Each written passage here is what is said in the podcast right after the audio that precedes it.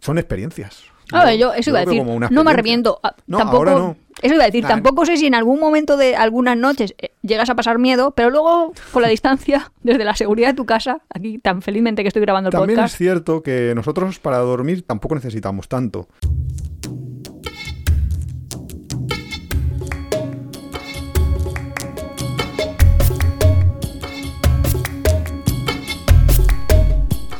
Hola, bienvenidos a Tiempo de Viajes. Somos Iván y Nuria, este es el capítulo 38 de esta tercera temporada y hoy vamos a hablar... Del mundo bizarro. De un- lo raro que es el mundo a veces, ¿verdad? Cuando viajamos. Es un capítulo que ha traído Iván porque dice, háblame de lo raro que es el mundo y yo. ¿Nosotros vamos a hablar de los raros? Hombre, ¿Los raros son los otros? O sea, seguro que no se nos está yendo un poquito. no ¿Seguro me que son normal. los otros los raros, señor Tres Sigma? bueno, a veces. No, pero sí que es cierto que cuando estamos viajando muchas veces nos ocurren situaciones que no estamos acostumbrados en nuestra vida real, en nuestra vida, bueno, he dicho real, en nuestra Como si vida... tuviéramos dos vidas. Eh, En realidad tengo tres vidas. La vida de los sueños y luego la vida de despierto rutinaria y la vida de despierto viaje, ¿no? Más o menos. Ah. Pero lo que quiero decir con vida real, la vida aburrida, la vida rutinaria. No, no sé, a veces eh, hay situaciones que nos pasan en viajes y que no nos podíamos ni esperar, ni. O a lo mejor nos las podíamos imaginar, pero no sé, se- a veces se hacen muy surrealistas algunas cosas en los viajes. Pero cuando tú dijiste, hace un capítulo sobre el mundo y las cosas raras, ¿te referías como a general, en general, que diga, o en particular? Porque quiero decir, pues yo qué sé. Todo, yo pensé, hay cosas súper raras que a lo mejor están cerca y las ves y dices, ah, sí, vale. Pero yo qué sé, que en una isla de Canarias la gente vaya por ahí hablándose de monte en monte a silbidos, pues yo eso lo veo raro. Claro. Es raro conocido, pero raro, raro. Claro, es que hay algunas rarezas que gente que, claro, nosotros un poco como estamos ya un poco embebidos de nuestra propia cultura, pues hay cosas que no vamos a ver raras porque estamos acostumbrados, pero gente que viniera desde fuera podría verlas raras. Eso que tú has contado es una cosa que nosotros, como nos han contado desde pequeños, que eso existe y lo damos como por normal en algún punto. Claro, es como que ya te has acostumbrado. Claro, pero. Y no lo ves raro. Pero, sin embargo, si viene alguien de Latinoamérica y dice, ¿qué es eso de como que, que, que en una isla hablan a silbidos? Pues les puede parecer raro, curioso al menos, y puede intentar, o sea, y puede hasta decir, es un motivo para ir a visitar La Gomera. El, el ver eso, el Claro, es verlo que en directo. viajar, es- siempre lo decimos, ¿no? Como que te acerca a otras formas de ver el mundo. Claro, justo O sea, eso. puedes ver cómo el otro ve el mundo, pero desde cosas como súper concretas. Eh, lo que estábamos diciendo, yo he visto unos vídeos eh, de YouTube, claro, de una Bueno, americana. pod- Podrían ser vídeos de VHS. Ya, pero sé, diciendo conociéndote. lo que más le había sorprendido de España, no sé qué, no sé cuántos, y decía, no, es que en Valencia almuerzan y te ponen aceitunas y te ponen ahí unos cacaos en la mesa. Y yo pensando, pues claro que querrá esta mujer que le pongan en el almuerzo. En plan, Claro. lo veía como, pues esto es lo más normal del mundo. Lo- Claro, y para- Los raros son los otros. Y sí, para mucha gente lo de comer caracoles, comer conejo, todo ese tipo de, de historias pueden serles chocantes, resultarles culturalmente bastante ajenas. No sé, incluso darles repelús, quiero decir. Claro, es, es muy difícil eh, como intentar hacer lo que hacen en otro sitio en tu sitio de origen. A veces es imposible. Pero, claro, pero justamente a veces viajamos específicamente para ello. Quiero decir, por ejemplo, en el capítulo 12 de la primera temporada os contamos todos los rituales de los Tanatoraja. ¿Quién, o sea, si yo ahora le dijera a cualquier persona que camine por la calle, me he ido a un sitio donde he tenido que volar, no sé si 15 horas, luego pillarme otro Está- vuelo interno. Para los que sean como yo, está en Indonesia, en una isla de esas. Claro, sí, sí. Pues eso, 15 horas de vuelo, luego otro vuelo interno, luego cogerme un autobús toda una noche para llegar a un pueblecito y ver un, un, ¿Un entierro? entierro, ¿Qué dice que se ha muerto tu tía o qué? dice, "Eh, estáis locos. Pero claro, cuando ya entiendes la. Complejidad, sí, de toda su, su riqueza de cultura, mm, de mezcla entre sus eh, creencias ancestrales con lo que les ha contado los colonizadores holandeses cuando llegaron, dices, ostras, que a lo mejor sí que es bastante chulo el ir y ver ese, ese tipo de acto que para nosotros, así he contado a- a- en plan rápido, es una tontería, No, es una matanza.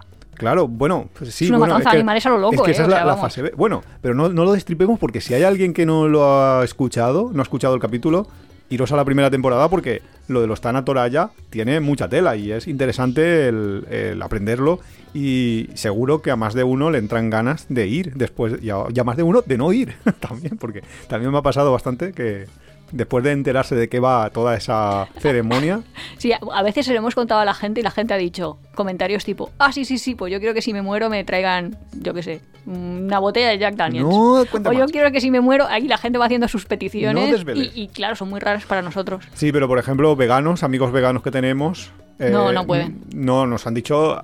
Yo ahí no, no puedo ir porque Me iba a sufrir. nivel y tal. claro, iba. Entonces, claro, y claro, es que las. A veces las culturas que no son la nuestra, las culturas que nos ofrecen los espectáculos quizás más bizarros, pueden resultar eh, bastante chocantes y bastante. a veces repugnantes. ¿No? Eso lo hemos hablado a veces en las comidas, pero también Mm. en cosas raras, cómo organizan el día, pero a lo mejor lo raro somos nosotros. O sea que nosotros somos una cultura, cuando digo nosotros, no sé si me estoy poniendo a Iván y a mí o a todos los españoles en particular. O a todos los no europeos, sé. o a todos los- No, todos los sí. europeos no, por lo que voy a decir. O a los valencianos. Que vivimos como mucho más de noche que de día. O que no somos muy de madrugar. O... Ah, tú y yo. No, eso yo creo que Eso somos yo creo que nosotros, nosotros dos Sí, en particular. Pero no, claro, no hay una cosa de esas de eres búho o alondra. sí, ¿no? Sí, de en plan, Bueno, si eres eh. más de vivir de noche o vivir de día y nosotros somos más de la noche que de la día. Claro, pero muchas veces y viajamos ahora y, estamos nos quedando, perdemos. a lo mejor estamos quedando aquí como que somos unos festeros.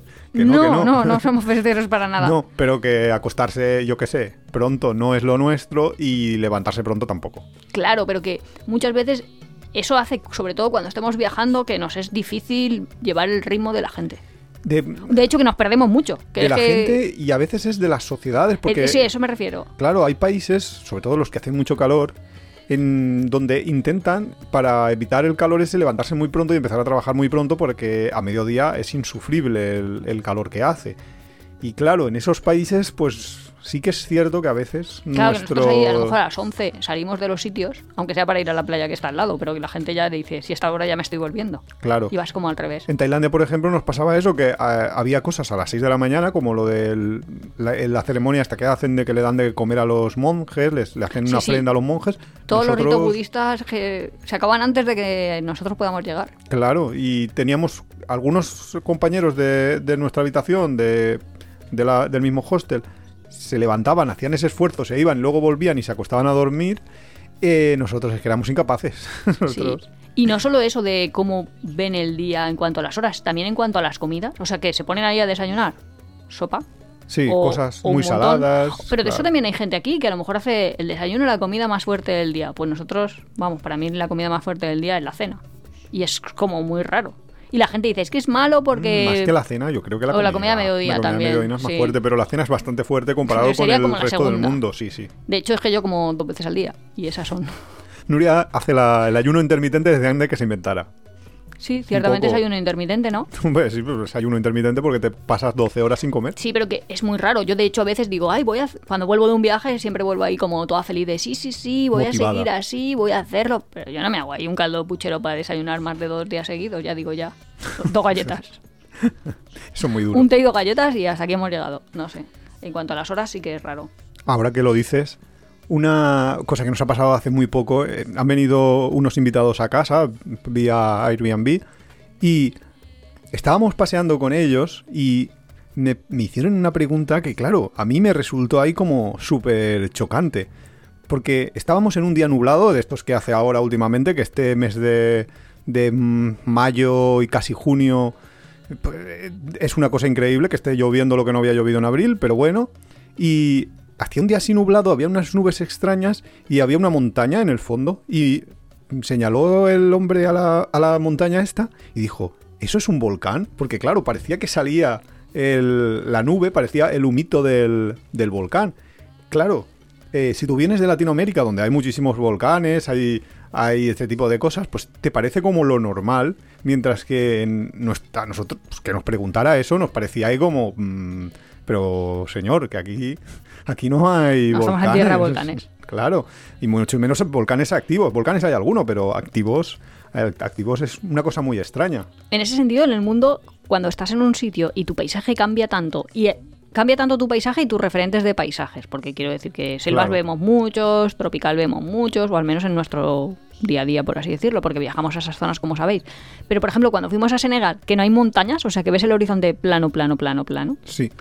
Es como súper raro. Es como, y, y tu cerebro todo el rato te está dando alarmas. Está como, Pero uy, qué raro. sabes, y, pero y no te vas qué. Ya, pero te sigues girando. ¿Sabes lo que te quiero decir? Como que miras al horizonte y te vas moviendo los ojos ahí como... Sí, supongo que como intentando buscar algún punto que te resulte un referente. Porque Sí. como es todo vacío... Supongo que es un poco, eh, claro, más que un referente. Yo, no sé, la sensación que tenía es, hay algo extraño que no me gusta. Algo aquí está fallando. Hay una pieza que falta aquí en este puzzle y no sé qué es y eso me causa inquietud. Sí, Luego como- ya te acostumbras al final, pero, pero al principio es en plan, ¿qué está pasando aquí? Sí, es como película rara, como... Sí, parece una película ahí de zombies, que te va a aparecer Sí, sí, de... algo y estás ahí en el- Tengo una alerta todo el rato, no sé por qué, pero creo que algo va a pasar. Ujú.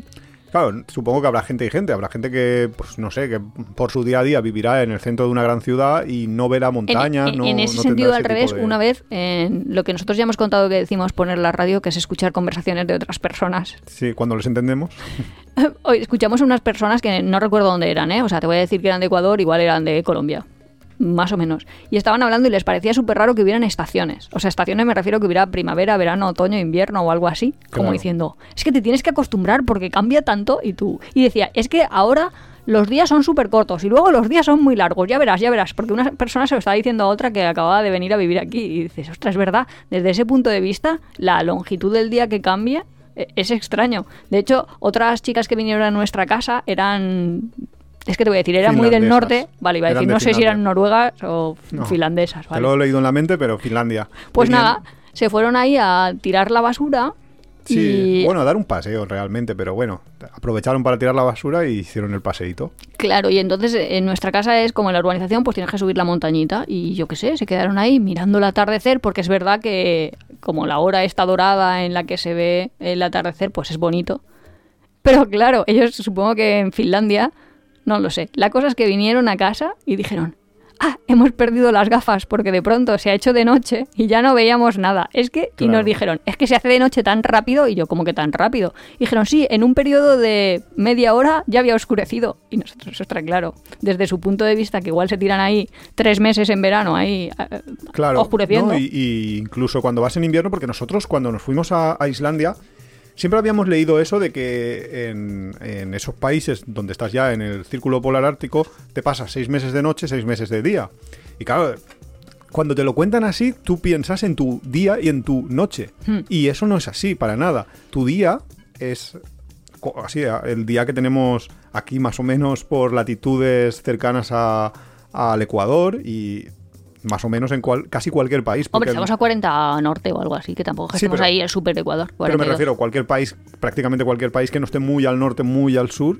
eh, cuando dices día, pues te imaginas día. O sea, que hay un sol ahí que te hace una luz súper potente, etcétera, etcétera. Y cuando dices noche, significa ausencia total, ya. completamente. Solo tienes la luz de la luna que pueda reflejarte del sol y ya está.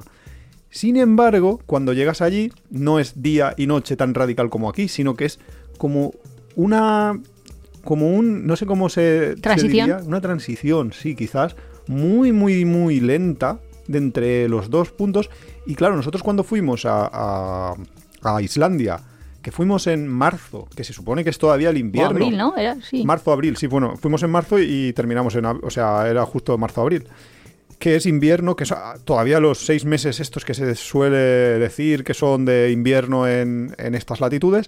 Llegamos allí y esperábamos que cuando fuera de noche decíamos, Buah, va a ser todo el día de noche, vamos a ver mm, poca cosa, y no, es que todo el rato estabas Ya. como con una luz así como, al atardecer. Pero eso no me pasa cuando has salido de fiesta, en la juventud. eh, antes de La que amanezca hay luz, ya un poco. O sea, quiero decir, no hace falta que el sol Eso no tiene un nombre, por... se llama alba o algo así. ¿Sí? Sí, yo creo que eso se llama alba. Es yo ya me cuando todavía no ha aparecido luz. y todo eso. Crepúsculo creo que es por la tarde y por la mañana es el alba. Cuando hay luz, pero todavía no ha aparecido el sol por el horizonte. Esa luz es la que tienes prácticamente todo el tiempo en, en un Islandia, en un Finlandia en el norte, en un país eh, que esté ya en el otro, o sea, más allá del, Círculo polar. del círculo polar durante todo el día prácticamente. Luego durante el día sí que tienes un poco más de luz, eh, pero... Claro, es... Ha subido el sol de tu horizonte y a veces no. Claro. Pero las transiciones son tan suaves que estas chicas, cuando vinieron a nuestra casa, no se esperaban que de tener luz a no tener nada de luz. Porque además habría luna minutos. nueva, que eso en nuestra casa se ve un montón y en otros sitios también, que la luna hace mucha luz. Bueno, no hace nada de luz, refleja toda la luz. Pero bueno, sí, sí, que se ve muy, se ve, se ve fuerte. O sea, que puedes, puedes andar por la calle si no hay farolas con la luz de la luna, si es una luna llena. Pero, pero sí, eh, son estos contrastes que vemos a veces y que nos parecen mm, como raros. Aunque yo, si me tengo que ir al sitio más raro, lo más bizarro ¿Qué has visto tú? que, que yo he visto. No sé si vamos a coincidir, pero yo me, me iría a Myanmar, un país que ciertamente ha estado muy cerrado, muy, muy, no sé, como difícil de acceder. Entonces, claro, ese tipo de, de sitios eh, se desarrollan un poco diferentes, pero si aparte ya tienen, que, parten de una base, de una cultura completamente distinta, que es la asiática, etcétera, etcétera, una religión distinta, eh, no sé, tienen un montón de características distintas, pues podemos encontrarnos cosas tan bizarras como lo que nos ocurrió. eh, ¿Era en Yangon? Sí, en Yangon, cuando fuimos a, a la capital. Nosotros habíamos hecho un viaje por todo Myanmar y al final acabábamos en Yangon. Habíamos empezado en Yangon también porque el... Porque eh, el no, vuelo era ahí. Porque el vuelo era ahí, no por otra cosa. Eh, pero salimos corriendo hacia el norte y luego ya volvimos a la capital y dijimos, bueno, pues ya que estamos, vamos a, a ver un par de días. Luego nos íbamos hacia, hacia Tailandia. Vamos a ver un par de días cómo es la ciudad. Teníamos unos amigos que... Que eso es otra de las cosas del mundo bizarro. Sí. Que ahora luego haremos ahora el luego paréntesis y contamos. que ya habían estado en Yangon y nos habían hablado de un sitio que habían ido. Yo lo tenía ahí como mm, guardado ahí en, en la mente de, de tal, pero no, no le. No, mm, no les presté demasiada atención porque me contaban una cosa tan rara que, que yo decía, "Mm, no, no, esto es una cosa extraña que se han metido ellos porque, yo qué sé, porque se han metido, se han ido. Y sin embargo, cuando estábamos allí en Yangon, una noche dijimos, vamos a salir por la noche porque una de las cosas que a Nuria y a mí nos gustaba más es los mercados nocturnos y, allí no encontrábamos y decíamos, no puede ser que no haya, vamos a buscarlos. Eh, no es posible que en una ciudad importante, grande tal, no haya. Total, que salimos a buscar por la noche algo y escuchábamos música, escuchábamos... Pero porque nos habían dicho de seguir la música, seguir la música, que parecíamos ahí ni- ni nosotros siquiera lo los ratoncitos Yo- del cuento de Amelín. Tú quizás lo recordabas, pero yo ni lo recordaba. Yo cuando lo cuando interioricé el que el pensar que nos habían hablado de este sitio fue cuando ya estaba en la puerta, porque eh, sí que es cierto que nosotros, pues eso, escuchábamos música y nos, nos fuimos buscando el sitio donde había música, porque era el único, el único sitio con música que había en toda la... Claro, y también pensamos, "Habré- y ahí habrá gente, pues ahí podremos cenar, porque es que si está todo como desierto, pues no podemos. Sí, bueno, pero bien restaurantes. Tampoco era ese el problema. Eso no, no era, para mí por lo menos no era el problema. La cuestión es que el lugar era un sitio así un poco extraño porque normalmente los restaurantes o los locales o lo que sea están a pie de la calle y este estaba como en un primer piso. Entonces, tú no, no entrabas directamente y veías lo que había, sino que tenías que subir por unas escalitas, subías arriba, la música sí que la oías desde abajo. Claro, yo en cuanto llegué allí dije, ostras, podemos subir, no podemos subir. Entonces, cuando ya recordamos que nos habían hablado de un sitio, que había música, que había una experiencia ahí bizarra, etcétera, etcétera. Entonces, eh, llegamos al sitio, subimos las escaleras, eh, parecía un restaurante normal y corriente con una música Parecía un bastante chiringuito alta. de los años 80 con unas mesitas y unas sillitas ahí puestas. la verdad es que parecía... parecía- un poco de cuéntame, ¿eh? Bueno, sí, parece un restaurante mm, De mesitas. Mm, Como muy. Como los típicos restaurantes. En Asia es que hay muchos en las calles con mesas de plástico, pero están en las calles. No parecía lo típico que vas a, hacer, a encontrar en, una, en un primer piso. Desde luego, en un primer piso es que no te esperas encontrar nada. Total. Que nos sentamos allí en unas mesas. Además, nos sentaron bastante cerca de, Del escenario. porque había un escenario, que esa era la, la siguiente mm, curiosidad del sitio. Y entonces empezó el surrealismo. Nosotros habíamos pedido para cenar y antes de que empezara a traernos la cena y demás, empezó un espectáculo que, ¿cómo calificaríamos de eso, Nuria? Arrítmico. Hombre, arrítmico es una de las palabras que se podría utilizar. No sé, a mí es lo primero que me ha venido a la cabeza, ¿eh? Era como una especie de cabaret, un cabaret extraño. Era una cosa súper rara, porque tú estabas ahí que íbamos a cenar y de pronto mirábamos y eran todo como hombres en, en las mesas. Y, a mí eso ya me pareció sí, como pero raro. Había también alguna familia. Es que eso era lo más extraño, que había Sí, alguna. pero no habían ahí como niño mujeres. que Sí, eh, ¿qué hace aquí un niño? No, no pintaba, porque es que parecía como un cabaret con mujeres que salían a bailar arrítmicamente, como ha dicho Nuria. Que, Que era como un desfile de modelos desgarbado. ¿Existe la palabra desgarbado o solo en mi familia? sí, existe.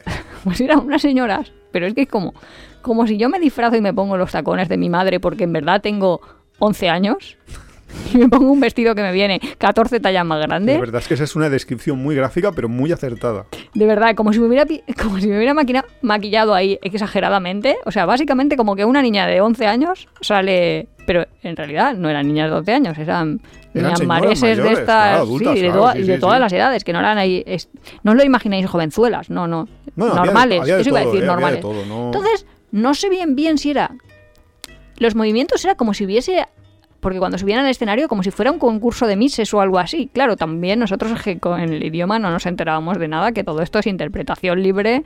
Ah, por supuesto. Lo que en nosotros lugar- creemos que esto ya parece... Sí, sí, pero por supuesto en ese lugar no había nadie más extranjero que nosotros. Eso, eso dadlo por súper mega supuesto. Pero ¿cómo se llamaba ese programa de la tele que era como de unos chinos que se iban cayendo? ¿Ah, humor Y- amarillo? Pues parece que estemos nosotros retransmitiendo el humor amarillo, ¿sabes? Pues es parecido. Salían ahí las mujercitas a andar desgarbadas, caminando con sus tacones que les venían grandes, iban así. Pero es que luego los señores de las mesas les metían billetes, tal cual reacción cabaret o algo así, que decíamos, pero aquí, es, no sé, yo veía ahí como... No era sexual porque era totalmente asexual el, el espacio, Hombre, eh, pero... yo creo que algo había. de- Sí, era sea, súper extraño. No sé, parecía como un desfile. No sé, es que, en- claro, es que tampoco lo podemos decir. Pero quizás estaban seleccionando a las chicas. Sí, es que no parecía lo sé. un poco así. de, Pero esto es un pero club de embargo- alterné. Pero claro, pero era con un nivel de... No sé cómo decirlo. Mm, Era un nivel sexual cero. O, sea, Sí, o negativo, sí, sí, o negativo sí, sí, sí. directamente. No, no tenía absolutamente ningún tipo de connotación, o no lo parecía, al menos. Pero sin embargo sí que estaba, me acuerdo perfectamente que sí que estaba prohibido el hacer fotografías. Así no puedes hacer fotos ni vídeos, con lo cual no podemos poner ningún registro gráfico. Tenemos, tenemos una foto que la hemos puesto, por cierto, hay un, un- de este de esta experiencia, como es una experiencia Bizarra. sí, un poco muy rara, pues sí que hice una entrada en pedro.es que la dejaré enlazada en, en este post por si queréis. Ahí pone hasta la dirección donde poder repetir la hazaña. Pero sí que tenemos una fotografía que le sacamos. eh, ¿Qué dices? Sí, está ahí muy. Se ve muy, muy poco, pero sí que se llega a ver el Ah. Lion World, que era el nombre del local. Se ve ahí el escenario un poco al final. No se ven a las chicas, por supuesto, eh, ni nada. Pero, Pero sí luego que- yo no sí que se llegué ve a- el ambiente un Yo, poco de verdad, después de todo, no acabé de entender si pagaban para el seleccionar canciones karaoke, que eso también pasaba, o si pagaban para algo más. Porque luego eso Yo se ponían ahí. tampoco lo sé. Pero es que, claro, los asiáticos y el karaoke también No, tienen una relación un poco diferente a, a nosotros. Pero sí que vimos, por ejemplo, que una de las chicas que salió allí a hacer, que, que Su- vamos a decirle baile, La Miss, digamos. sí, eh, su actuación, porque luego habían, porque a veces eh, salían como en plan pasarela de Mises, como varias personas eh, haciendo su bailecito, que lo más característico era que tenían que dar todas una palmada a la vez y Sí, no la daba sí. nadie. Era totalmente rítmico. O sea, no, sé si habéis iba con la visto. música, era... Seguro que habéis visto, pero de normal es como, como en un festival fin de curso de la guardería, que va cada niño como a su bola más o menos, pero porque en verdad eso pasa con, vamos, no sé, con niños de 3 o 4 años, pues así, pero con Sí. mujeres adultas que tenían que hacer su baile. Pues, eh, y a veces luego salían por in- cada una por su cuenta, individualmente, a hacer una canción o cantaban una especie. Parecía un karaoke porque la calidad era nivel karaoke malo. La O verdad sea, es que sí. y entonces, sí que es cierto que alguna de estas chicas que salió a actuar, luego salió Sí, del escenario y, y se sentó con algún señor, pero ya no sabemos si es que ese era su, padre. Su padre o un cliente. Es que eso sí que. Y eso no lo pudimos y entender. claro, Nosotros cenamos ahí tranquilamente. Claro, nosotros con las estábamos ahí mujeres cenando de... tranquilamente, pero la experiencia era bizarra, absolutamente. Sí, pero ahora cada vez que yo no sé seguir el ritmo en aplausos, que eso me pasa mucho, que cuando hay una canción y yo intento aplaudir, pues se me va bastante. Iván ya me dice que ya te puedes hacer mujer de estas de Myanmar. Hombre, del Lion Wall total. Sí, Que- entonces, por, por eso no sabemos si estuvimos cenando en un prostíbulo o si no. claro, no lo podemos saber. Pero y claro, tampoco podíamos preguntarlo. Claro. Pero lo que sí que sabemos es que hemos dormido en prostíbulos y eso lo tenéis en, el- en la primera temporada. Hombre, hemos dormido en prostíbulos de Kenia, De donde Kenia. hemos sido testigos de, de atención, El, ritmo la capacidad de aguante de los señores. Yo, lo del mito del tamaño de, iba a decir determinadas razas, pero vamos, de los negros, no lo sé. Pero lo del aguante, El ritmo y el aguante. Y el ritmo, y el ritmo, eso también. Eso, eso es un hecho, inconstatable. Joder. Vamos, no lo sé. Yo nunca lo he probado, pero los vecinos. Los vecinos lo probaron. Y luego también hemos dormido en otros Sí, en otros esto que lo hemos contado. que lo hemos contado. O sea, en varios capítulos. Porque si. Realmente, si alguien nos está escuchando y busca aventuras, si te vas a un sitio así, aventuras te pasan. Hombre, para lo bueno sí, y para lo malo. para lo bueno, para para lo bueno no lo sé mucho. Bueno, también, No, dependerá. claro, o sea, son cositas Pero que contar. yo cosas que te pasan, cosas que luego recordarás, de las que me Claro. acordaré cuando sea vieja. Básicamente para conseguir eso simplemente tenéis que ir A un prostíbulo y ya más está. barato, ¿no? Sí. Pero que es el lugar más barato. Hombre, y igual hay sitios veces- más baratos, en plan hostal. No lo sé, no lo sé. no sé. Nosotros no lo encontramos, por ejemplo, en, en En Nairobi, Panamá. no lo encontramos más barato y en Panamá tampoco. En Panamá acabamos también en uno porque era el sitio más barato.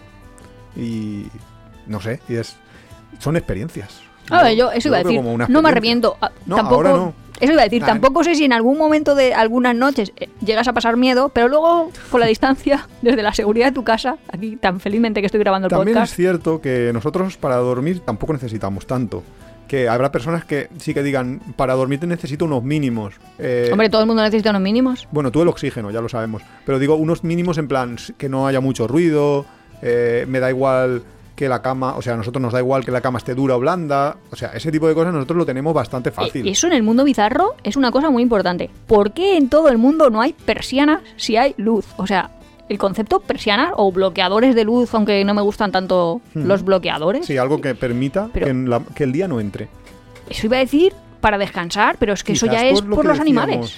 Pero quizás por lo que decíamos al principio un poco, Hombre, ¿no? o vas a hacer como las gallinas de vivir como viva Claro, la luz. Justo, justo que si son sociedades que están muy acostumbradas a siempre madrugar, pues quizás eh, para ellos no sea necesario. Ya, pero es que eso me está pasando en toda la península escandinava Ya, eso es verdad. y allí tienen una diferencia muy grande entre cuando tiene luz y cuando no tiene luz. O sea que deben de llevar el ciclo del sueño lo de loquísimo. Mm.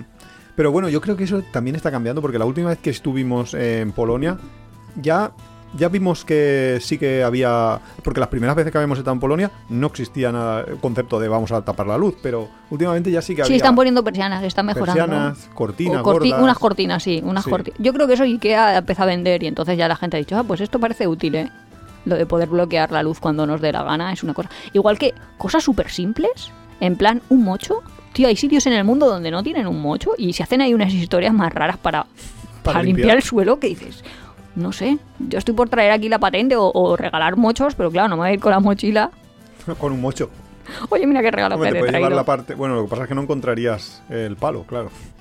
Bueno, pero el palo con cualquier palo me vale, ¿no?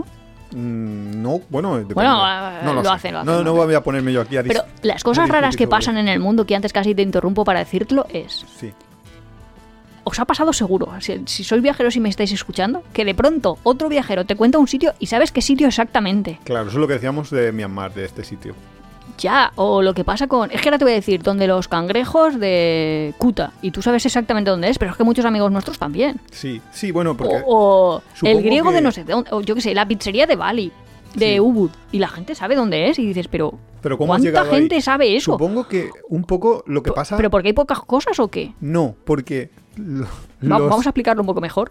Sí, creo porque que están que que funcionando explicarlo más las mejor. antenitas entre tú y yo que... Sí, o sea, yo te entiendo perfectamente lo que dices de cuando le dices a alguien, he ido a un restaurante buenísimo en Kuta y resulta que cuando empiezas a hablar con ese otro, ese otro ha ido a ese mismo restaurante. Ya que dices, habiendo "Pe- a ver, pero habrán cientos 50.000". de restaurantes en Kuta. Y dices, ostras, ¿cómo es posible? O, o te dan referencias si lo encuentras. Yo Pero es que a mí alguien me, me cuenta de Barcelona un restaurante y me cuenta cosas y o me da una dirección o lo tengo muy claro o no llego. Pero cuando Claro. vamos a los sitios, ¿hay pocos o qué? Es que No, sé yo- si hay todos los blancos van por los mismos sitios. No, ni siquiera todos. Es que probablemente si hablaras con un eh, australiano, no habrá ido a tu mismo restaurante. ¿Por qué? Porque tú te nutres de la información que tienes en, tu, en tus redes sociales, en tu contexto, en tus blogs. En lo, y, y al final, el mundo tampoco es tan, tan amplio dentro de esto. Cuando un blog ha, ha recomendado un sitio, muchos otros blogs van a ese sitio y lo recomiendan. Y entonces resulta que todos los españoles o todos los eh, australianos van aquí o van allí. Que eso se ve súper claro en Benidorm. En Benidorm están súper segregados los turistas eh, británicos, los turistas españoles, los turistas finlandeses. Los cada uno va a, sí. su, a su parte. ¿Por qué va- acaban en el mismo... ¿Por qué no acaban todos juntos o entremezclados? Pues porque se han hablado entre ellos con el lenguaje moderno que es Internet se han hablado y se han dicho, tú tienes que venir, tú eres británico, pues tú vente aquí. Tú eres finlandés, pues tú vente allá. Y en los viajes pasa un poquito así también. Que nuestra primera vez que fuimos a un viaje así, que dijimos un viaje por libre, a un superdestino, así en plan Perú, Ah, vale. que nos fuimos a Perú, nos encontrábamos con la misma gente y nos parecía súper extraño. Que Sí, sí, pero con la misma gente con la misma gente. Y es porque Que no habíamos quedado con ellos. que no sea que quedado ni- igual pasaban cuatro días en los que no lo veíamos y el quinto lo volvíamos a ver. Claro, y es porque realmente al final haces las mismas rutas porque son las rutas que antes te las marcaban. En, aquella época te las marcaba todavía la Lonely Planet. Bueno, es que con la Lonely ahí- Planet ahí era ahí todavía ya... no se, no se diferenciaban tanto un viajero, eh, yo que sé, argentino de un australiano. Pero hoy en día ya se empieza a bifurcar todo un poco más y empiezan. Y yo Ya, creo que en un futuro acaba, Ciudades de Latinoamérica, como tú lo estás diciendo, a lo mejor es fácil porque tienen su plaza de armas y alrededor de ahí es donde está toda la vida y tampoco te vas a ir a un barrio Ya, pero porque cuatro autobuses, cuatro paradas de autobús más lejos. ¿por qué Entonces lo ves ahí decides- como en las ciudades. Sí, pero ¿por qué decides eso? Esa ciudad me y no otra. Me parece correcto eh, ahí, pero ¿por qué decides que cuando estás en Arequipa el siguiente destino sea Puno y no sea cualquier otro? Porque te han dicho que después de Arequipa viene Puno. Parece como en el Camino de Ya, Santiago sí, es que ahí tienes como las etapas marcadas, que puedes salir de, en el Camino de Santiago, por ejemplo, puedes ir Ya, a- hacer a un camino y luego otro. No, y bueno, y que quiero decir. Sí, pero que hay hostales que a lo mejor, eh, yo qué sé, Villadangos. Hay un hostal en Villadangos, pero la parada te dicen que está en Villadangos. Pero cinco kilómetros más allá. No, la parada está en Astorga. Y todo el mundo parará en Astorga. Ah, sí, perdón, es que lo he dicho al revés. Astorga. Cinco kilómetros antes de Astorga tienes Villadangos. Y nadie para ahí. ¿Por qué nadie para, para en Villadangos? Porque no, no lo ponen en ninguna guía. Y no, para muy poca gente que está justo en el cansada. camino es porque que- le gusta luego por la tarde visitar la ciudad, no sé qué, no sé cuánto, van a la casa Gaudí. Quiero decir, sí que es verdad que cuando... Eso lo hemos hablado la, muchas la veces en guía el te lo ha podcast. hecho, la guía te lo ha hecho por eso, pero la gente podría perfectamente eh, montarse su camino de Santiago completamente diferente, parar en Villadangos, luego hacer sus 5 kilómetros, visitar tranquilamente cuando no hay ningún turista la ciudad de Astorga, idea, y luego continuar camino y parar en otro en otro albergue unos, unas paradas antes de Ponferrada, que creo que es el siguiente. Más que nada porque a veces si llegas tarde al albergue no puedes dormir o duermes en malas condiciones. O sea, en malas condiciones. Que hay gente que hasta duerme en el suelo, bla, bla. Y de hecho, hay Sí. albergues que se nutren de eso. Por ejemplo, la parada que está a 5 kilómetros de, de- del propio Astorga se nutre de que muchas veces se colapsan, se llenan los, los hostales de, As- de Astorga. Gente que venía de 30 kilómetros atrás, Y de repente se tiene que hacer 5 kilómetros más porque no ha querido parar 5 kilómetros antes. Entonces, claro, si al final todo el mundo repite los mismos patrones, se colapsan los sitios. Y eso es un poco lo que pasa. Ese, esa extrañeza del mundo de los viajeros, de que acaben todos en el mismo sitio, yo para mí es. Todo viene de un poco de por ahí. De Mm. que todos seguimos unas guías. Mm, Seamos más o menos conscientes, porque eso es otra. Eso iba a decir, que muchas veces haces muchas cosas y no eres consciente no, de lo que estás tú crees haciendo. que eres súper libre y no. Sí, estás es influenciado por... Y, y por tu cultura también, sin querer. Por tu cultura muchísimo. Por tu cultura, un poco lo que hablábamos antes de la comida, es una influencia bastante poderosa. Si te gusta Tiempo de Viajes, suscríbete en tu plataforma de podcast favorita, Spotify, Evox, Google Podcast. Puedes apoyarnos muy fácilmente dejando un comentario, dándole al like o compartiendo en tus redes sociales. Nos ayuda a crecer y nos encanta recibir vuestros comentarios y sugerencias. También tienes el blog apeadero.es, donde encontrarás contenidos adicionales sobre el tema que tratamos en cada capítulo. No, pues cuando traías el capítulo no sabía muy bien si teníamos que hablar de personas raras que nos encontrábamos, pero claro, eso es casi como amarillos, porque ahora que has dicho la idea de lo de Perú, yo me estoy acordando. Si te digo personas de Perú que me llaman la atención, pues yo pienso, jope, los niños que me enseñaban Sara Helen, que claro, yo te digo eso. ¿Quieres. ¿Cómo, cómo decían? ¿Quieres ver a Sarah Helen? ¿Quieres ver a, eso, ¿Quieres ver a Sarah Helen? Que al principio decíamos, ¿cómo? ¿Qué están diciendo? ¿Quieres ver a Sarah Helen? ¿Quieres ver a Sarah Helen? Sí, no Sarah entendíamos muy Helen. bien. Sara Helen, sí. Claro. Y para ellos era mm, súper normal. Sarah Helen era una persona. Era... Y ellos eran los limpiadores de las tumbas del cementerio, unos niños de 6 años, Sí, quizás. Y una... que orgullosamente te contaban que tenían ese trabajo. Sí, sí, claro. Yo, yo a ese niño me lo había traído a casa. De hecho, luego hubo un... Secuestrado. Sí, luego hubo un terremoto Al año siguiente, sí, sí. y que yo a veces pienso en él. Sí, no sabemos... Confesiones, Nuria. Hombre, supongo que alguien si que vuelvo a Perú, voy a preguntar por el Sí, niño. pero que supongo que alguien que vive en... No, no vive en una construcción de ladrillo no, no tiene mucho peligro de, en un terremoto. Esa es una de las un pocas cosas positivas. Pues Sarah Helen era... Una persona, Sara Helen. era lo vimos la cuando, tumba más cuando leímos su... su- De, de aquel cementerio y parece ser que había gente que iba a ver la tumba de Sarah Helen. Y Sí, que, les había Era una británica que había ido allí y les había ayudado ahí al desarrollo del pueblo y tal. Y la tenían, la veneraban. Era casi. No sé, es que no sé muy bien por qué todo el mundo quería visitar la tumba de la Sara Helen. Es que como no hicimos la visita que nos propusieron los niños... Teníamos no- que haber hecho caso a los no, niños de no seis conocemos años. la historia porque seguro que nos contaban toda la historia. Claro, es que es. ¿Qué hubiera sido de mi vida si hubiera hecho caso a los niños? Hombre, si, si te hubieras llevado a uno, igual estarías a la detenida, estarías en una cárcel peruana todavía. Pero menos mal. No, pero hay gente muy rara por el mundo. O sea, los raros somos nosotros, antes pero que habíamos, otros. Antes que cuando hemos comentado el Camino de Santiago, ya lo comentamos el primer capítulo de, de la primera temporada. Bueno, el segundo creo que es, porque estaba lo del, lo del piloto y tal. eh, es sobre el Camino de Santiago. Y ahí ya comentábamos que el personaje cumbre del Camino de Santiago que, que encontramos nosotros era un señor que en pleno siglo XXI se había cogido una cruz tamaño dos metros y pico, más alta que él. Pero es que estaba repitiendo la. Iba a decir la hazaña de Cristo. Que me escuche y sea católico, me decir, no, Nuria, eso se llama la pasión. No me acuerdo muy bien. Iba disfra- Pero vamos, iba disfrazado- Bueno, iba como un mo- monje benedictino, su único Sí, además un con- con un una cuerda. cordel Y ya Sí, está, y no ya llevaba está. mochila ni nada, pero llevaba arrastrando una, una cruz que debía de pesar 100 kilos, Que iba descalzo, ¿eh? descalzo, recorriendo el camino de Santiago. Que dices, hostia. Parecía como sacado de un teatro. Pero en la vida real. Y el otro día, de hecho, leíamos que, aparte, ¿eh? no, no me mezcléis porque luego me... me- Sí, si sí, no, a- estamos luego vemos- amigos con los católicos y no... no, no, no.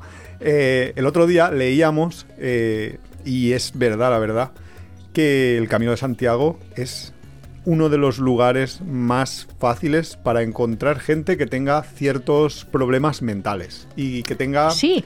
Sí, porque parece ser que, Ya. sí, como es... A ver, Atrae a muchos como señores personalidades límites, ¿no? Sí, y a personalidades esquizofrénicas, y tal, lo decía un psiquiatra. Y la verdad es que, Esquizotípicos y cosas así. que ya. es, es cierto que, Sí, que, allí- gente rara, así pseudo bruja también. Y no solo personas que tengan que estén diagnosticadas, quiero decir, eh, también encuentras gente que te vas haciendo amigos, te vas conociendo muchísimas personas en el También en- muchísima en el gente camino. normal, ¿eh? Sí, sí, hombre, hemos estado tú y yo. Bueno, No, me refería a, a los verdaderamente normales. a los verdaderamente normal. Bueno, sí, bueno, en fin. Pero sí, sí, te encuentras con todo tipo de gente y es, es un sitio bastante bizarro a veces. eh, porque, por ejemplo, allí dormimos, pudimos dormir en un, en un monasterio, no sé cómo calificarlo, de... ¿Cómo, que- cómo calificarlo? Sí, era un mona- monasterio. monasterio que pare- mona- parecía que estaba en, en la Edad Media. Pero un monasterio en activo. Quiero decir, no es un edificio que ha sido un monasterio que ahora es un parador. No, no, no. Un monasterio que hay monjes y en una de las salas, pues. en una de las áreas es- puedes dormir. tú, De hecho, te registra el monster. El monster iba a decir El yo. monster. El monster. El monje. El monje. Que a mí me daba un poco Y de miedo. eso iba a porque decir, decía, "Ostras, Iván decía, me ver". van a hacer ir a una, una iglesia, me van a hacer ir a misa. Y yo que no, que cada uno, la libertad religiosa se respeta. Se Tienes que respeta. respetarlo y ya está. No, pero de verdad que tenía ahí como miedo. Y además yo quería, porque quería vivir No, porque esa experiencia. que era y un de, sitio de muy, hecho, muy chulo. que eso es otra de las cosas, que viajando muchas veces cuando te sales de tu zona de confort o haces cosas que no has hecho, luego son agradables sorpresas. Claro, por supuesto. Es que, claro, porque ciertamente cuando viajas te expones a muchos, mm, no sé cómo decirlo, muchas eh, cosas que en general no te vas a exponer y a veces te van a gustar y a veces no te van a gustar. Eso, eso está- es así. De hecho, yo creo que hay gente que viaja y lo busca. El buscar, el exponerse a cosas distintas de su lugar, sí. Quiero sin decir, duda, claro. sin duda, desde, yo qué sé, lo más raro de, yo qué sé, una experiencia. Es que mi profesora de inglés ha ido a tomar ayahuasca, de, se llama ayahuasca, Ah, ayahuasca. a- ayahuasca. Pues es de Dublín y se ha ido ahí, no sé qué, no sé cuántos, porque ella creía que no había superado la muerte de su madre. Y claro, ahora lo sigue creyendo porque se le ha aparecido en, en la experiencia esta. Pero que mucha gente hace ahí como excursiones de cosas que de no ha hecho ponerse nunca. al límite. Sí De- que eso ya me sus parece propias de- fronteras. Vale. Mm, bien, pues. Bueno, No yo que sé. sé, las drogas nunca son la solución, niños. No, la verdad es que no. Gente, pues hablando de drogas y de gente rara, A ver. te voy a decir una frase y tú vas a adivinar. Voy a comprar yo unas velas. Ah, sí, sí, sí. Gente de límite que te puedas encontrando por el mundo a veces. Pero un poco. Eso lo hemos contado en el podcast que una noche, y además os buscáis el capítulo, que Iván dijo: No estamos solos. Pues con esa misma persona, eh, que nos lo encontramos a un señor, ¿dónde era? ¿En Uganda? ¿En Kenia? En, En Senegal. Senegal, Ah, en Senegal. Senegal. Vale. Eh, pues eh, un señor nos dijo, ah, vosotros buscáis un hotel, pues nada, si yo me voy a hacer uno, así que venir a mi casa y lo veis. Y íbamos y el señor, muy bien, pero de verdad, por la noche es que eran risitas. Es que él todo el rato iba a una tiendecita que había, que los que hayáis estado en Senegal o en cualquier sitio de África vais a saber el tipo de tiendecitas, que igual te venden un balón, que, que te venden arroz, Se que, que te parecen mucho a las todo. tiendas que había en España hace unos años y que todavía siguen en muchos sitios de Latinoamérica. Las tiendas estas de abarrotes. De- De, de- abarrotes, que hay de sí, todo, sí. Que hay de todo. Pues sí, solo que en esta, no sé si de extranjis, o sea, si lo tenías que decir de alguna manera o, a- o para todo el público, pero básicamente vendían... ¿Qué vendían? Marihuana no, ¿no? Resina hachís, vamos, que tampoco Sí. es que nosotros... Sí, pero eso lo vendían ahí como en Sí, para ellos. Tenías que decir que querías velas, pero en verdad candles era comillas, comillas. Sí, había, había ahí truco. Y, y el hombre, claro, cuando consumías, que era todas las noches. Que era no, todas las noches, claro. él sí, después sí. de su trabajo, pues Claro, ya porque era se como, ya me dedico a estar aquí a lo Tom Sawyer, viendo el Claro. atardecer. Y la verdad es que esa, a este hombre, le generaba muchísima risa. O sea, así como una persona alcohólica, pues no sé cómo se quedaría, pero este era todo el rato risita. Sí, que eso estaba, tampoco estaba mal. Claro, El- y hablaba más. Que eso también mucha gente se lo cree, que cuando estás borracho hablas mejor inglés. En verdad no hablas mejor inglés, solo, hablas más. Claro, Sí, pero dices, ostras, que no te estoy entendiendo nada, que estás ahí, que por favor no balbuces. pero te hace risa. Claro, pero no lo puedes decir al señor luego cuando esté bien. El- lo que Nuria habla de No estamos solos, se lo tenéis en la primera temporada, en el capítulo 4, pero os recomiendo sobre todo que, si no habéis oído, el capítulo de Senegal que hicimos en la segunda temporada es muy, Claro, yo creo que eso sí que lo has visto. muy recomendable. Bueno, que habla de todo. Y luego gente rara por el mundo, porque antes te he dicho, eso era en Kenia o en Uganda, nos encontramos a una chica. Bueno, eso también es un- una historia más larga de contar, que habíamos, teníamos que cruzar un lago, no se podía, dimos la vuelta, no lo sé. El caso es que acabamos ahí y una niña del colegio acabó cenando con nosotros eh, cuando llegamos por la noche. Y esta chica estaba obsesionada con que Iván y yo le teníamos, teníamos que ser sus Patreon y... Tras eso, eso fue en Uganda. Sí, ¿no? Claro, eso fue en Uganda. Eh, Nuria, se- como se pone a hablar con todo el mundo y aquella chica hablaba bastante bien inglés. todo Sí, sí, hablaba bien. Eh, pues no sé por qué, pues estuvo ahí hablando un rato con Nuria y se nos pegó a rueda. Íbamos con otros dos amigos y pues no sé, se tiraría, no sé, toda la tarde, al día siguiente eh, nos preguntó que por SMS, en aquel momento no había WhatsApp, era SMS, nos preguntó que a qué hora salíamos. Vino se- a despedirnos, no nos trajo una qué. foto y todo y nos la dejó. Sí, sí, sí. Y Nuria cometió el gravísimo error. No, porque me lo pidió, yo qué sé, yo no, ten- no tenía... Chicos, ahora que lo estáis escuchando, yo antes no tenía ninguna experiencia previa de que la gente va por ahí buscando patrocinadores o gente que le pague sus carreras universitarias a lo largo del mundo. Esa chica era una visionaria, porque Sí, había inventado inventó- el Patreon antes del sí, Patreon. Sí, hacía Patreon, eh, sí, sí, mucho antes. Claro. Y entonces, pues Nuria cometió el error de darle su número de España. Y la Nos chica llamaba al fijo. Se pasó llamando buah, un montón de Pero, veces. pero es que a veces me llamaba y me decía... A horas intempestivas, por cierto. Claro, Era claro, peor primero, que, justo- que las televendedoras de. Primero no, no acaba de captarlo, pero es que luego te pedía y además que como que su universidad esta o no sé qué, tenías que hacer pagos de 400 euros que dices, pero ¿nos estamos volviendo locos o qué? A una desconocida le voy a enviar 400 euros para saber Yo iba a decir, si ya tendría un hijo con Iván y ya tendría problemas porque Iván no querría pagar el colegio del niño. Ah, no, no, no. Nuestro hijo de colegio público, por supuesto. Eso, eso solo faltaría. Vote los que quieran que el hijo de Iván vaya a las Teresianas. Y el hijo de Nuria a la, a la escuela pública Muchamel. La- Las 113 viviendas o como se llame. Eh, tampoco te pases. A la escuela pública de Hombre, Muchamel. si lo hacemos para que el niño se curta, tiene que ser ya como una experiencia experiencia. Para ir a un colegio público aunque parezca un colegio normal, no lo llevo. Hombre, ya, pero tampoco quiero que, que aprenda el manejo de la navaja en cinco lecciones. Hombre, A tocar las palmas. No estábamos hablando antes es, de que yo no tenía ritmo en el cuerpo. Venga, venga. Y ahora que lo dices, lo de personajes, yo Personajes hay muchos. Claro, yo había hecho la reflexión esta de que a veces nuestra, nuestra cultura, nuestro lugar donde vivimos, se encuentra como adelantado y a veces atrasado respecto a otras cosas que pasan en otros sitios. No culturalmente, porque la cultura es la cultura y la cultura no está atrasada o adelantada, y eso te lo diría cualquier sociólogo, pero sí hay cosas que pasaban antes en tu país que Han dejado de pasar. que han dejado de pasar y que siguen pasando en otros sitios y entonces tú ya las ves como raras y al revés.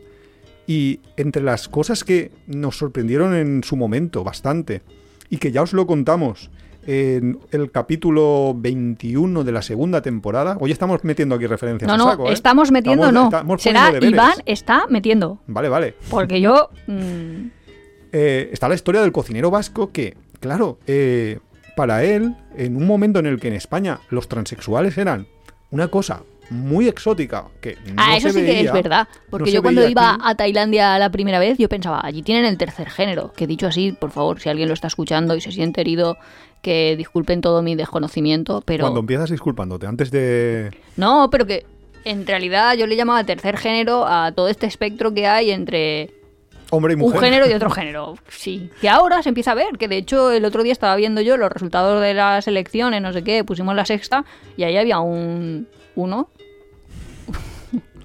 disfrazado de chica ahí pintado no sé qué. Bueno, es que yo lo digo y, Madre y mía, me el jardín meto en el que se mete me meto en jardines, solita. pero mucha gente me está entendiendo. Que ahora vemos tercer géneros también en España. Tienes el agua de los, del charco ya Vale, hasta la rodilla. vamos a llamar colectivo queer. Y, y es verdad, es que es colectivo queer. Es que gente rara, a mí que no me digan. Que lo más rara. normal del mundo. A Madre ver, mía, ¿De dónde he sacado yo esta? bueno, tú porque tu padre fue a la peluquería y se hizo una permanente, pero de normal, si ahora mi padre viene y se pone unos pendientes hasta allá de raros, o se me empieza a pintar los labios, Eh, ¿eso o no se pone un que se vestido, llama Transparent? pues sí, pues yo te digo que lo vería raro. Daddy, si me estás escuchando, haz lo que quieras con tu vida, pero yo lo voy a ver raro. ¿Lo vas a querer igual? Madre mía. Se me ha hecho de box. Se no, me ha hecho de a box. ver, no me dije no ver raro. Tú que vas con la nueva ola. Yo con la nueva ola no, pero Esa otra película buenísima, La Ola. Os la recomiendo. Ahora en estos momentos. Iván, si tú me dices que mañana quieres salir y quieres experimentar nuevas experiencias y ver cómo te sienta y no sé qué, no sé cuántos, y ponerte un vestido o ponerte un bañador de mujer que pareces ahí el Dani Mateo cuando se pone a hacer el tonto, pues yo sinceramente no lo veo ni bien ni mal, pero lo veo raro. El bañador de Borat es bonito. sí, vale, seguro. No, en serio. Raro, raro, raro no es malo. Oh, Atención, niños, raro no es malo, es diferente. Y el, el- volviendo al tema, que es que tú me lías y me lías y encima yo me meto en un jardín y cabo. Madre mía, yo. yo no, porque van a quitar ya la Irene Montero, que si no nos cierra el podcast. Pero vamos a ver, no me digas que no son raros los queer. Es que es como decir que son pijas las pijas, porque si es que no pasa nada, no sé, es como su característica. Raro. Pues Desde tío, el punto de vista nosotros somos frikis frikis y no pasa nada, pues somos así. Y, y si quisiéramos ser de otra manera, pues seríamos de otra manera, si uno al final elige como quiere ser. ¿No? No. Quiero decir, no vas a elegir, yo qué sé, tener más canas o menos canas, pues te tintas el pelo. Si no te gusta, si una cosa no te gusta, lo cambias. Bueno, da igual, vamos al cocinero vasco que, que yo me, me embarro. No, sí, sí, sí. Te embarra bastante. Y derrapas. De paso.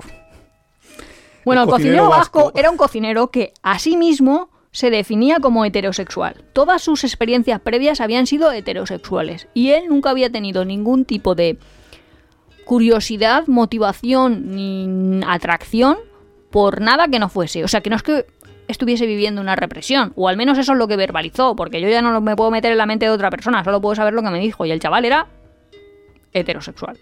Y no digo normal porque si no Iván Haciendo amigos. me regaña y ahí me regaña con razón, ¿vale? Madre el chaval mía. heterosexual normal. Y de pronto conoció a una persona que era transexual, se dice así. Sí. Pero no, pero no se lo dijo. O sea, es que no se notaba, no sé cómo decir. Es que no quiero hablar de este tema, pero cuenta tú la historia. Pero básicamente, él se creía que iba a estar con una chica y parece ser que no era una chica y no estaba operada. Y todo el mundo que me está escuchando ahora, pues ya verá la sorpresa. La sorpresa. La vio el cocinero vasco. No, su, su sorpresa simplemente fue el decir, no sé, porque claro, en nuestra sociedad no estábamos acostumbrados en aquel momento todavía a que hubiera una visibilización muy clara de los transexuales. Que sí que lo sabía, por supuesto, y que siempre ha habido, pero es verdad que nosotros no estábamos como acostumbrados y para él fue un, shock el llegar a una sociedad y decir, ostras, que me he enamorado de una chica que antes era un hombre. Y eso le causaba ahí de decir, ostras, no sé si ahora soy gay, no soy gay, ¿qué soy? No tenía ni idea. Él estaba ahí como todavía asimilándolo y eso nos puede pasar en muchísimas ocasiones en el que nos enfrentamos a algo para lo que todavía no nuestra sociedad no ha llegado a tener una mentalidad mm, lo suficientemente avanzada o, o lo suficientemente abierta. yo creo que voy a hablar por mí. No me expongo a muchas cosas diferentes. Quiero decir, A ninguna. Estaba pensando, ¿a muchas? No, En pero- muchas, es eso, una. Quiero decir, yo nunca he tenido una pareja o un amigo ahí como muy cercano que sea ni siquiera de ninguna religión que, que no sea lo que está como comúnmente aceptado. No sé, nunca he tenido así como en cuanto a religiones, ni en cuanto a formas de vida, ni en cuanto, no sé, es como que todo muy heteronormativo, o, o como se diga, y no, no sé que no lo veo ni bien ni mal. De hecho, estaría como súper bien, pero ahora que digo, hola, si eres musulmán practicante, hazte amigo de Nuria. Llama Madre mía. para que ¿Ahora yo pueda conocer cómo funciona ese sistema y lo pueda entender un poco mejor. Yo qué sé. ¿Ahora qué quieres? ¿El amigo negro, el amigo gay, el amigo trans? Ostras. No, Nuria, hoy, pero hoy. Yo no sé si es por la No. nueva o la política o qué, pero te estás cubriendo, vamos. No, pero es verdad, yo no, no he tenido esas vivencias, que si yo viviese, como en muchas teleseries, que si hubiera nacido, yo qué sé, los americanos, que eran ahí lo típico que dices tú, pues un chino, un negro, un no sé qué, un no sé cuántos, en el mismo instituto, pues ya tienes amigos de todos, y tienes un amigo que sea, yo qué sé, judío or- ortodoxo, pero es que yo no tengo ese, ese vivencia, o sea, es una carencia en nuestro proceso de enculturación, sí lo cierto, desconozco. Sí que es cierto que yo me acuerdo, siempre que piensas en esto, que había un momento en que España, claro, eh, era, estaba súper cerrada también y luego se abrió poco a poco y yo me acuerdo que había un momento, yo ya había, yo ya estaba, fijaros, en el instituto, que llegó un niño polaco, que fue el primero que llegó al pueblo donde yo estaba, que no fuera nacido eh, en España. Como mucho, de, así de, de un poquito rarito, por utilizar el lenguaje de Nuria, lo que teníamos eran los gitanos. Y teníamos, pues siempre en todas las clases había dos o tres gitanos. Pero ves, yo no. No, bueno, tú, porque tú ibas a un colegio de pago. Eh, los colegios públicos son distintos. Y eso era lo más exótico que teníamos. De repente viene un polaco y yo me acuerdo que mi hermano, eh, claro, no sabía ni siquiera si hablaba español o no, no, sabía nada. Y se fue un día ahí y se atrevió y le dijo, ¿tú polaco? En plan, la pregunta más estúpida del mundo. Porque es que no sabes, eh, te parece algo súper mega exótico que de repente llegue a tu sociedad una persona de fuera. Y ahora es súper absolutamente normal. Ahora yo creo que en casi todos los colegios hay mm, bastantes extranjeros. O sea, Sí, pero yo no lo he vivido. Es que yo, como vivo en el submundo Nuria, ya, tú no lo has ¿Qué quiero decir? de- Que Iván va muy de modernito, pero yo no, no sé. En mi Y clase he de- tenido de alumnos pueblo. que se pintan las uñas, pero así alumnos que me vengan con falda todavía no he tenido. Ya, o alumnos que me ven, no sé, todavía no. Que seguro que poco a poco eso, pues Pues ya se normaliza.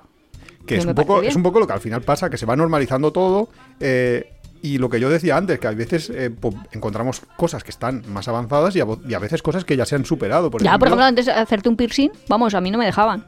claro, Y ahora es tan normal, de Claro. la gente se hace 87 piercing, se los pone, se los quita y ya está. Claro, eso en España. O sea, quiero decir que en otros países estaba más avanzado en ese sentido, o sea que se veía normal. Y luego cosas al contrario, que nosotros ya hemos superado, y luego viajas a otro país y te encuentras, por ejemplo, que en Taiwán la basura todavía la recogen en un camión, dejando unas bolsas en la calle, pero además súper chulo porque en Taiwán el camión de la basura, para que no haga Hace el el- ruiditito. para que no haga el típico ruido y la gente lo vea mal, le ponen música y le ponen, pues... Que parece el camión de los helados de Inglaterra. Parece eso, pero a veces también le ponen música de Beethoven. Hay muchísimas variedades de camiones de la basura, pero la característica del camión de la basura es que cuando pasa, todo el mundo sabe que está pasando el camión de la basura porque llega un camión con música. Y pero recoge la basura como la recogíamos en eh, aquí en España antes, en plan. Es que muchas veces viajar es un poco eso, ¿no? Como tener la posibilidad de y- ir al presente o al pasado. Sí, que eso tenemos pasado un capítulo futuro. también. Sí, sí, sí, pero que viajar es justo eso. Sí, un poco, bueno, De ver el mundo no asfaltado. Quiero decir, Sí. ver cosas que a lo mejor en los años 20, pero del siglo pasado, aquí eran comunes. lo que existía. Sí. Que otra cosa rarísima del mundo, ahora que lo estoy diciendo, lo del mundo asfaltado, no sé si sabéis que, que hayan aceras eh, en los sitios es una cosa que no pasa en todo el mundo, que muchas No. veces es un espacio donde están las casas, un espacio donde está la carretera y tú no han pensado las ciudades sirven para pasear o los No. peatones tienen una, Y lo más un es- espacio propio. Claro, y lo más extraño de todo es que puedes llegar a pensar que donde no tienen su espacio propio va a ser en países subdesarrollados, No, como en India o no, Estados Unidos o Australia. No tienen apenas aceras, tienen muchísimos sitios que, Que es carretera. que es imposible y tienes que caminar por, la carretera, sí. No, no tienes que caminar. En principio no deberías de poder no deberías de caminar por ahí y de hecho te puede llegar a parar la policía por estar caminando por la calle. Que dices, hostia, esto sí que ya es bizarro total, que te pare un policía porque andas por la calle. Dices, mm, ¿dónde hemos llegado? Ya, como que se. Ya. Ya. Lo ven ahí como. Que no se fían, vamos. Claro. Sí, de hecho, eh, hay historias de estas, de estadísticas de cuánto paran a los blancos, cuánto paran a los negros. Hombre, y- claro, eso es lo de. Claro, y por supuesto a los negros, siendo una población muchísimo menor en Estados Unidos, los paran muchísimo más. Pero es que casi siempre que paran a la gente, la paran caminando por la calle. Y casi, casi exclusivamente los que caminan por la calle sin... Es que muchas veces hacemos como que tenemos prejuicios, como que ya lo hemos dicho, ¿no? Pero que si voy a viajar a Estados Unidos, pues mi madre va a decir, ay, qué bien que te vas de vacaciones a Estados Unidos. Que no vamos a decir dónde nos vamos todavía en verano, Eso todavía no se desvela. pero bueno. Secreto, ya falta poco. Pero en cambio, en, no esta- Estados Unidos, todos habréis visto, porque ahora es como súper llamativo, con estas adicciones a... Al fentanilo. Sí, a, a estas drogas, que está ahí, que dices, madre mía, pero si esto me da súper miedo. Que yo tengo un hijo, vamos, que yo tengo un hijo y que me dice, me voy de vacaciones a Estados Unidos y yo le digo, uy, a ver por qué barrios te metes, a ver por dónde vas, o uff. Sí, deberíais de ver todos el vídeo ese de, no sé, buscad algo del fentanilo Estados Unidos. La gran epidemia. y, a- y aparecerán vídeos y son brutales. Es que parecen ciudades llenas de zombies. Es que parece Walking. Dead, que dices, pero Sí. ¿alguien quiere consumir una droga que te va a dejar así? O sea, es que cuando nosotros éramos pequeños, el típico o sea, había un anuncio en la tele que era como que un gusano se te iba metiendo por la nariz en clara alusión a lo que te destrozaba el cerebro si consumías cocaína, pues ahora yo creo que deberían empezar a hacer más campañas. Mm, Pero bueno, eso es un tema totalmente diferente, de cómo estamos haciendo la nueva sociedad de gente blandita, porque... Gente blandita, madre mía. Tú hoy has venido con ganas de No, hacer no, amigos. gente blandita, no, no, no, no, no, no. A ver, al César lo que es del César. Cuando te faltas conmigo porque tienes razón, vale, pero ahora no. Ahora no tengo, vale. no, que Explícate. quiero decir que- que estamos sobreprotegiendo como sociedad a los adolescentes y no creo que les ayude y, Y ya. y hay que reflexionar sobre eso. Reflexionemos todos un minuto. Bueno, Ya. ¿tienes más lista de gente rara? Porque yo no es que he ya pensado... más gente y es que tampoco tenemos más tiempo. Ah, pero, vale. Pero sí, eh, hay... Yo mundo- tengo muchos, ¿eh? Tú tienes muchos, Ah, pero no pasa nada. no pasa nada. Oye, que solo en la sauna en Polonia Hombre, teníamos a todos ahí. sus historias. Uh, eso podemos hacer capítulos enteros con eso. O iros al capítulo 15 de la segunda temporada. Pero no, no, ¿qué- ¿pero esto qué es?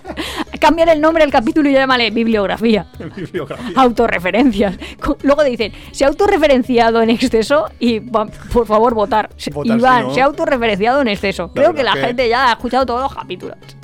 Y si no, el capítulo 15 de la segunda temporada, los coisurfers nudistas. Eso es una gente rara también, yo creo. Yo creo que si la gente que viene a nuestra casa Es que contase... hiciera un podcast.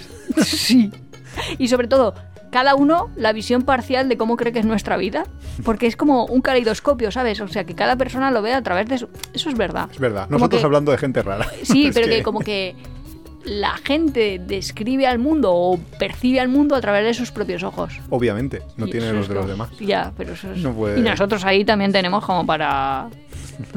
Teníamos que hacer como una especie de collage. Grabar, grabar, grabar y cuando ya tengamos muchos... Que Eso, a partir de ahora, cada vez que venga un invitado a casa, ¿Qué vas a que decir? nos Cuéntanos cuente aquí poco. Sí, un tú una poco anécdota, una anécdota de algo que te haya pasado. algo de, que, de tu visión sobre nuestra vida. Extraño. Bueno, chicos, Pues la nada. verdad es que Solo deciros una cosa, que eh, nos han vuelto a joder con lo de las elecciones generales, porque el, vein- vacaciones. el 23 de julio muchos de vosotros vais a estar de vacaciones. Los que podáis estar de vacaciones, con cuidado, porque como os toque mesa electoral, y nosotros no tenemos suerte que volamos agosto, agosto. nosotros, sí, sí, nosotros es el 28 por ahí, 29 creo. 29, no, el 30, el 30 de agosto. El 30 de julio. 31, 31 de julio, sí. el 31 de julio. Todavía tenemos suerte y no nos pilla, pero imaginad que teníais las vacaciones y por supuesto los vuelos ya deberíais de tenerlos, porque si no, corred insensatos porque se van a subir de, de precio.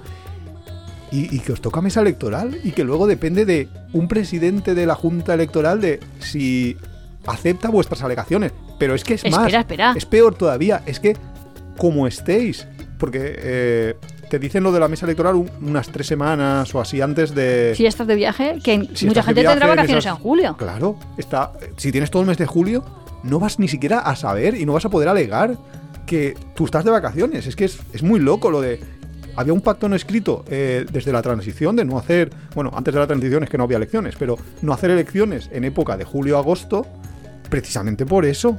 Y se ha saltado este presidente. Y además, hay muy pocas excusas que valgan, ¿eh? Hay muy pocas, solo O sea, que te casas, ¿vale?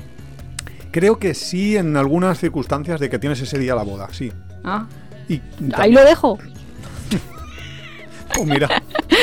Estoy preparando el convite. Pero no sé, es complicado, es complicado el librarse, es complicado. Yo ya estoy mirando por si acaso, pero.